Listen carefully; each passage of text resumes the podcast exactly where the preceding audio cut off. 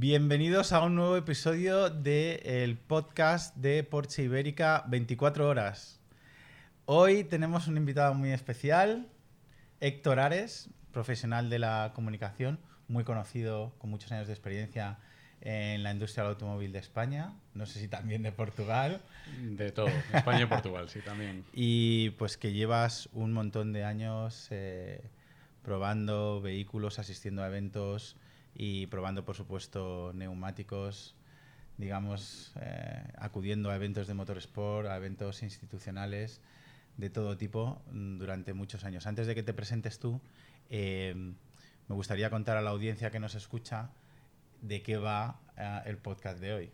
Y va de comunicación y marketing a través de eventos. Por eso nadie mejor que tú nos puede contar cómo está un poco la industria del automóvil utilizando los eventos para ejercer el marketing y la comunicación. En primer lugar, cuéntanos algo de, algo de ti. ¿Qué haces? Pues bueno, yo, a ver, me considero eso, profesional de la comunicación porque hago desde los diferentes ámbitos, desde los dos lados, el lado de la comunicación corporativa, donde trabajo en el mundo de los neumáticos, que son redondos y negros y, son difíciles de, comunicar muchas veces, pero son muy importantes pues, en la industria del automóvil. Y luego desde el otro lado, que es desde donde llevo más tiempo, más de 22 años, pues dedicándome a la información del mundo del motor, actualidad, novedades, pruebas de coches carreras, que es también otra de mis grandes pasiones. Carreras de coches y de motos he ido a miles, podría decir.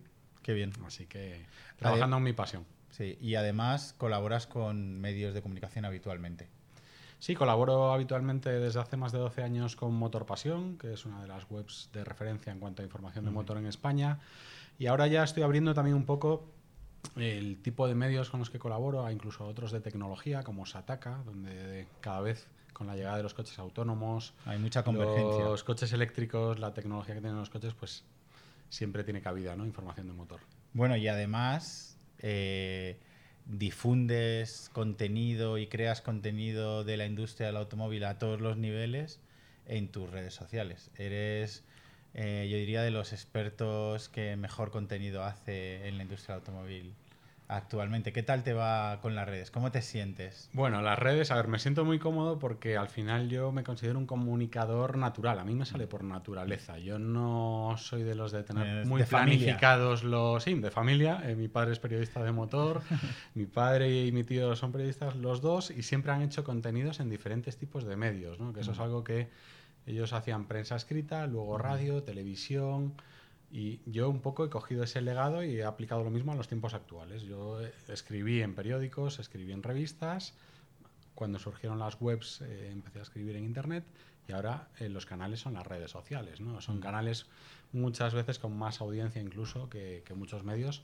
Así que sí, en, en, mis redes personales, en Instagram sobre todo, que es lo más inmediato, comunico habitualmente sobre, sobre lo que estoy tratando. Yo creo que ese es parte del éxito de, tu contenido en redes sociales, pues es que lo has afrontado con mucha naturalidad. Em, además, hemos pasado una pandemia donde un poco era la única forma ¿no? de mm. comunicar cosas porque estábamos sin eventos, estábamos casi sin concesionarios, estábamos sin pruebas de producto, estábamos un poco aislados. Entonces las redes sociales eh, han sido un canal donde los profesionales, los comunicadores o las marcas hemos podido hacer contenido esta, la pandemia ha sido significativamente un cambio sustancial para que profesionales de la comunicación ejerzan la comunicación en un medio nuevo o el que no lo hacía la pandemia no le ha impulsado? Yo creo que sí, yo creo que la pandemia ha supuesto un antes y un después, una aceleración ¿no? para mm. los que ya estábamos generando contenido. Yo llevo generando contenido sobre coches en Instagram más de 10 años. El otro día Instagram me recordaba alguna publicación de hace 10 años. Y dices, coño, ha pasado mucho tiempo, ¿no? Pero es cierto que la pandemia, pues como dices, al final era la única ventana que teníamos, más allá de la televisión e internet, el móvil, estar en casa, pues consumías redes sociales más que antes. Entonces sí que se notó cierto acelerón en ese en esa madurez, digamos, de ese canal. Y mucha gente, mucha gente que trabaja en este sector se dio cuenta de que las redes sociales era, una era un canal que había que explotar. Entonces hay muchos ahora que se están subiendo al carro otros que ya venían haciendo cosas que hemos notado ese acelerón y esa madurez. Y, las marcas, ¿tú has notado que a raíz de todo este encierro obligatorio eh, y la imposibilidad de hacer eventos físicos, tanto de comunicación, de prensa, como de marketing, como con clientes, eh, se han dado cuenta que esto era un canal mm, potencialmente importante? A ver, tengo que decir que creo que son pocas todavía las marcas del sector de automoción que, han apostado por las redes sociales de forma decidida y, por esos canales para, pues, para, trasladar sus mensajes ¿no? a la audiencia. Yo creo que todas lo tienen en mente, todas eh, saben que ahí hay mucho potencial y mucha audiencia, pero no todas tienen claro el cómo, eh, cómo afrontarlo, cómo enfocarlo, cómo tratar ese tipo de comunicación a través de un canal que es diferente a la prensa tradicional. Las necesidades de los que creamos contenidos para redes sociales muchas veces son diferentes a los de la prensa tradicional porque necesitas otro tipo de, herramientas, de, herramientas, de eventos. Conocimientos también, tienes que... Eh, entonces no todas tienen claro eh, por dónde enfocarlo, pero sí que yo creo que la mayoría tienen claro que ahí hay potencial. Así que de cara a futuro le veo... Claro, y esta es precisamente un poco la pregunta central del podcast. Eh, pues toda esta industria del automóvil pues ha tenido un comportamiento, digamos, desde el punto de vista del, marketing, también de la comunicación, de la prensa, y ese comportamiento, como todo en la vida, pues se va transformando, se va adaptando, pero claro, con la pandemia, pues la transformación, la aceleración ha cambiado muchas cosas. Y esta es la pregunta clave que me gustaría tener tu opinión y compartirla con la audiencia. ¿Qué va a pasar a partir de ahora? ¿Cómo van a ser los eventos? Tú con toda tu experiencia va y, te hablo en, diferentes aspectos. Por ejemplo, los grandes eventos de la industria, los salones del automóvil, que había prácticamente en los cinco continentes. ¿Cuál es tu opinión sobre esto? Y luego, también, eh, y te dejo tiempo para que contestes, también, ¿cómo van a ser los, los pequeños eventos que eran para la prensa especializada, los eventos del motor? A través de la a través de esta transformación que ha habido durante la pandemia, también se van a adaptar y transformar? ¿O cómo lo ves tú? A ver, empezando por los grandes eventos tradicionales que eran los salones de automóvil, ¿no? que llenaban portadas de revistas de coches y las marcas se peleaban por ser portada en las revistas de coche con su nuevo modelo, con ese que presentaban en el Salón de Ginebra, en el Salón de París, en el Salón de Frankfurt. A ver, yo creo que es un modelo eh, que tuvo su momento y funcionó, pero ahora ya no se adapta a las necesidades actuales. Eh, no se adapta a la inmediatez que exige el consumo de información que tenemos hoy en día. Mm. Pues hoy en día la gente quiere, pues en cuanto sale un coche, ver las fotos en sin esperar, ¿no? Sin esperar una semana que llegue la revista al kiosco, ¿no? Que ahí es una información que se puede complementar, pero no es la, el tipo de consumo que quiere la gente para la actualidad. Entonces yo creo que salones de automóvil van a quedar muy pocos, van a quedar principalmente las grandes citas citas que tengan algo especial. ¿Cuáles crees que van a Para mí Europa es el Salón de Ginebra, sin duda. El Salón de Ginebra, a pesar de que fue el primer afectado por la pandemia, el primero, el primero que, se, suspendió, ¿verdad? Se canceló tres días antes de empezar. Eh, fue muy, muy fuerte aquello, pero supuso un cambio un poco en la mentalidad también del propio salón. ¿no? El año que viene se vuelve a hacer y yo creo que va a volver porque Ginebra era, lo primero, está en el centro de Europa, mm. eh, era un tipo de ubicación muy, muy cómodo para tanto para los fabricantes, para los profesionales que íbamos a trabajar allí, porque digamos que en un día podías ver todo el salón, cuando hay otros salones en los que... Estás una semana. Estás casi un día por pabellón, digamos, ¿no? Eh, y además Ginebra tenía otro componente y es que aparte de los fabricantes tradicionales, como vosotros y como muchas otras marcas, había más industria auxiliar. Estaban todos los preparadores, carroceros, marcas que no suelen ir a salones del automóvil porque realmente no lo necesitan, como un Koenigsegg, Pagani, eh, carroceros, preparadores alemanes, suizos. Entonces había mucho de, ambiente, de atmósfera que, complementaba, digamos, a los, a juntar un poco todo el ecosistema, ¿no? Encima me imagino que acuden todos los medios tradicionalmente, es un punto de encuentro de periodistas. Sí, Sí, sí, sí, es, es eh, bueno, te ves las caras allí durante muchos años con gente que conoces, con la que has coincidido en presentaciones de coches. Yo me acuerdo en el último salón de Ginebra me crucé con Chris Harris, que ahora es una gran superestrella porque presenta Top Gear. Yo llevo siguiendo a, Chris Harris desde hace muchísimos años, hemos coincidido en varias presentaciones, hemos charlado pues allí, nos cruzamos por el pasillo, me saludó, me chocó, tal. Qué bueno. Eh, camaradería entre un poco la industria eh, volverá, pero con contadas citas. Salón de Ginebra alguno en Estados Unidos que no sé si será Detroit o Los Ángeles que están ganando Los Ángeles mucho parece peso. que está ganando peso, ¿no? Además es California. La, Además eh, Detroit, yo creo que con el paso de las Mm. décadas sí, ha, ha, ha ido en declive, igual que ha ido ha- en declive la propia ha ciudad. perdido vigencia, ¿no? Mm, Sí. Y bueno, seguirá habiendo citas contadas, pero no serán cada mes un salón como llegó a haber durante muchos años. Y por lo que me parece entenderte, esto no está estrictamente, directamente relacionado con el, con el confinamiento que hemos vivido, ¿no? Era ya un, era un modelo de negocio que tenía síntomas de ser, de estar, de, de ir perdiendo vigencia. Sí, de y se hecho- tiene que, tú dices que va a haber una concentración. Eh, ¿La, la pandemia ha sido solo la puntilla? ¿O un Yo acelerante de su ha sido declive? la, sí, un- aceleró el declive de, de ese tipo de, de salones, ¿no? Ya veíamos como había ciertas marcas, incluso ciertos, ciertos grupos de fabricantes de automóviles que con la inversión que hacían en un stand de automóvil, que es Mm. muy, muy grande toda la inversión que se hace para montar un stand, llevar los coches, llevar a periodistas de todo el mundo allí, invitados para que vean sus novedades, podrían hacer su propio salón del automóvil.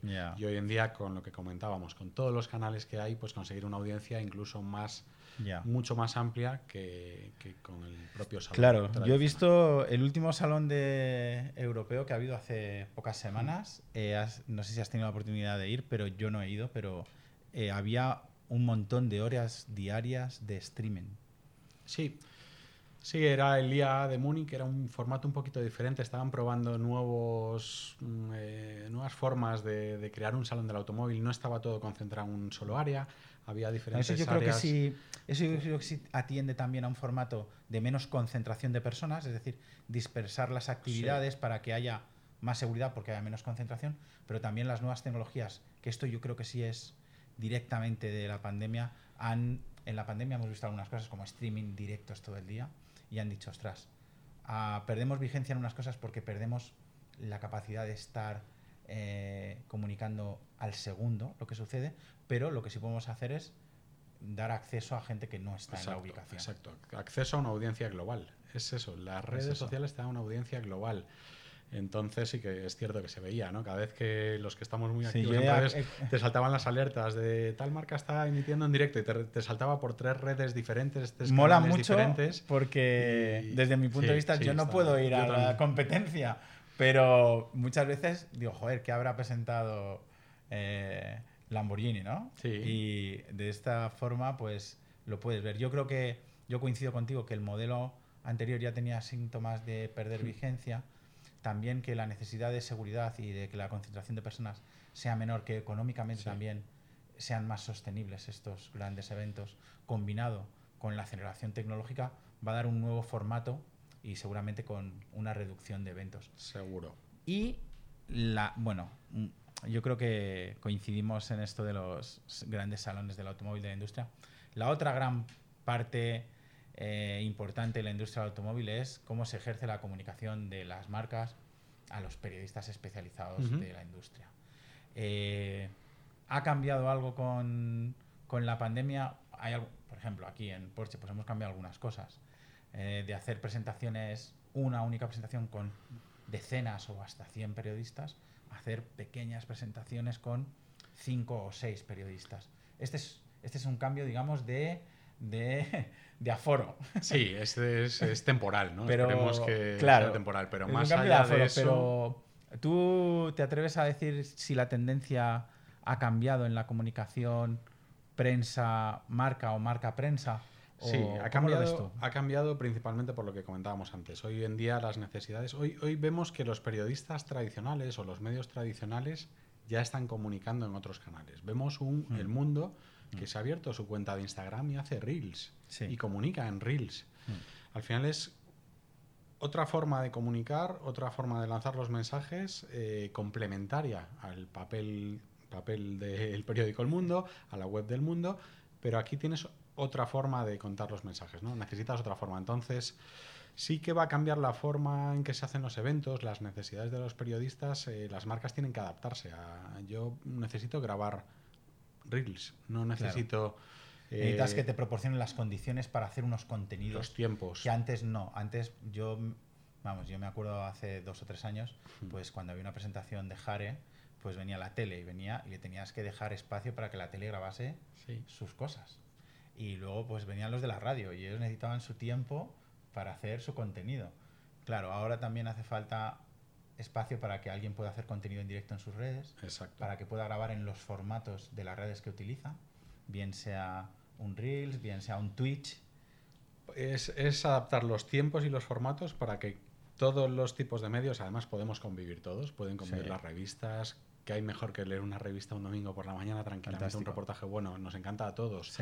Eh, pueden convivir la televisión, la radio, internet, las webs y pueden convivir las redes sociales. Y, es eso, adaptar un poco para que todos podamos generar el contenido que necesitamos. No es lo mismo la necesidad de un periódico de papel que de un influencer, por llamarle de alguna forma, un, creador de contenido, contenido digital. Que, alguien que está haciendo un programa de televisión que necesita eh, contenido específico para, para, su producto. Claro, grabar entradillas, luego llevarte los recursos, editar, eh, drones, de todo. Es muy diferente, pero hay, hay sitio para todos. Muy bien. Eh, claro, tú has, tú has estado, desde que acabó el confinamiento, has vuelto a ir a eventos. ¿Has tenido la oportunidad de volver a las carreras? He vuelto a las carreras, de hecho la primera gran carrera a la que he vuelto han sido las 24 horas de Le Mans, que es la madre de todas las carreras, como siempre le, llamamos. Este año un año un poco atípico, eh, después del año pasado que fue a puerta cerrada, eh, este año solo había 50.000 personas y la verdad que la experiencia me gustó. Es cierto que faltaba algo y yo ahí creo decididamente que vamos a volver a, esas Le Mans de 350.000 personas, de marabunta de gente. Faltaba un poco de atmósfera. Sí, eh, por un lado era muy cómodo, porque era muy cómodo moverte por el circuito con 50.000 personas. Estaba todo el mundo concentrado en la zona de recta, paddock y las zonas de las tiendas y la zona de público. Eh, pero si te ibas un poquito más allá de ese recinto, pues faltaba algo de atmósfera y de ambiente pero estoy convencido de que va a volver. La gente quiere experiencias. el motor sport al final son experiencias muy reales, mm. muy de esas que se te quedan grabadas en la retina y, eso solo lo puedes vivir estando ahí en persona. ¿no? Y oye, en, en, Le Mans, ¿cómo las, lo que tú hayas podido ver, cómo, cómo las marcas han ejercido la comunicación con los periodistas? Tu caso es muy bestia porque habéis llevado el Zeppelin este mítico, eh, pero ¿has podido ver alguna cosa más? Bueno, lo que he visto es que ya definitivamente eh, sí que hay una mezcla de, invitados por parte de las marcas. Las marcas ya no solo invitan a periodistas tradicionales de la tele, de la radio, eh, con nosotros, con Goodyear, como decías, había invitados eh, influencers, gente que tiene canales de YouTube con millones de seguidores, gente que no es del sector de la automoción necesariamente, pero que tiene un tipo de canal que puede encajar con los valores de tu marca, de tu producto, lo que quieres comunicar. Y yo creo que ya ahí es, eh, fue la demostración de que ese mix de medios ya es una realidad. Qué interesante. Y eh, un poco el, digamos, la, la, parte final de, de, nuestro podcast. Yo creo que han quedado algunas cosas claras, eh, pues que los grandes salones están en plena transformación y que hay un cambio tecnológico que también les permite eh, que hay una transformación, que hay una concentración de eventos, mm, que las marcas pues también están haciendo eh, cambios en cómo comunican con, la prensa y que las marcas también están haciendo cambios en cómo comunican con Motorsport. Mm, en el próximo año o en los próximos dos años, ¿qué crees tú que va a ser lo dominante en la industria del automóvil? ¿Qué tipo de eventos vamos a ver? Vamos a ver grandes eventos experienciales, vamos a ver eventos pequeños, vamos a estar cargado de tecnología, va a estar cargado de streaming, o se va a volver un poco al, digamos, un poco a la comunicación más tradicional. ¿Tú qué, cómo ves el futuro en, los próximos dos años? Eh, bueno, a ver, yo creo que, que, realmente se va a volver a, en parte a a la comunicación tradicional en algunos aspectos, pero adaptada a los tiempos actuales. Es decir, las comunicaciones con embargos que había antiguamente, ah, que se sí, un embargo de información. ahora parece imposible. Ahora parece imposible, pero eso va a tener que volver para que determinados creadores de contenido, gente que tiene una audiencia muy grande, pues pueda tener cierta prioridad a la hora de tratar un tema o a la hora de preparar las exclusivas, ¿no? exclusivas, sí, sí, eso, eso que antiguamente se le daba a las revistas para la portada. El motor que tenga primero esta noticia, pero tienen que guardar un embargo. Entonces aquí hay un. Entonces y ya lo estamos viendo, ya lo estamos viendo. Vosotros apostáis de hecho por, por eso, por ese tipo de. te paso la información antes para que te puedas preparar el contenido, la y esté el día y la hora día, tal hora, tal día, eh, puedes empezar a disparar. Entonces es mucho más práctico y mucho más, eh, más cómodo para nosotros. ¿no? Sí, yo coincido contigo. Vuelve el acceso temprano a la información. Sí. Eh, ¿Tú crees que va a haber.? Seguirán estando los early testers, que se llamaban, esta gente que antes iban pues, a probar el prototipo cuando todavía era eso, un prototipo y no se había desvelado la versión final. Seguirán estando, pero serán creadores de contenido diferentes a los, a los antiguos. Al final los tiempos avanzan, los tiempos cambian y todos nos adaptamos a... y, y, bueno, ¿tú crees que serán muy tecnológicos los, los eventos? ¿Van a estar grabados? Streaming. Deberían serlo. Al final, eh, la tecnología está ahí para ayudarnos a todas las partes mm. y yo creo que hoy en día no tendría sentido seguir evolucionando este tipo de eventos y hacerlos simplemente analógicos. Eh, tienen que ser digitales, tienen que estar en streaming, tienen que mm, alcanzar el máximo de audiencia posible y eso se consigue con la tecnología. Sí, la tecnología juega un papel fundamental. Pues muchísimas gracias, Héctor. ha sido un placer tenerte aquí, hablar de, del futuro del marketing y la comunicación a través de eventos. Eh, con toda tu experiencia, pues espero que la audiencia haya disfrutado muy pronto tú y yo nos vamos a ir a circuito a quitarnos la adrenalina. A vivir experiencia, A vivir experiencia y a que sigas haciendo contenido. Yo quería darte la enhorabuena por el contenido que haces, no solo en los medios con los que colaboras, tú en tu faceta profesional que te dedicas a la comunicación, sino también en tus redes sociales, porque es realmente, yo creo que tiene los componentes que tiene que tener el contenido en redes. Que tiene que ser eh, contextualizado, es decir, que hables de lo que en este momento toca hablar eh, que sea útil y que sea entretenido. Y entonces yo creo que el contenido que tú haces es, tiene exactamente los componentes y por eso te sigue un montón de gente, un montón de audiencia te pregunta todos los días, te pide opinión. Yo aprendo, mira, al final es, eh, llevo 22 años eh, dedicándome a la comunicación. Nunca has contestado tantas preguntas como en el último año. Pero es cierto que al final voy aprendiendo cada día y al final vas aprendiendo de, lo, de las nuevas, nuevas tecnologías, nuevos canales que van llegando. Instagram es muy diferente que TikTok, eh, por ejemplo. Entonces, es aprender cómo quieres adaptar tu mensaje a esos nuevos canales y a esos nuevos medios y audiencias que están ahí. Fantástico, pues lo he dicho, muchísimas gracias, gracias y a vosotros. enhorabuena por todo el contenido que haces. Un placer estar aquí con vosotros y hasta la próxima. Muchas gracias a todos y nos vemos en el próximo episodio del podcast de Porche Ibérica, 24 horas. Adiós.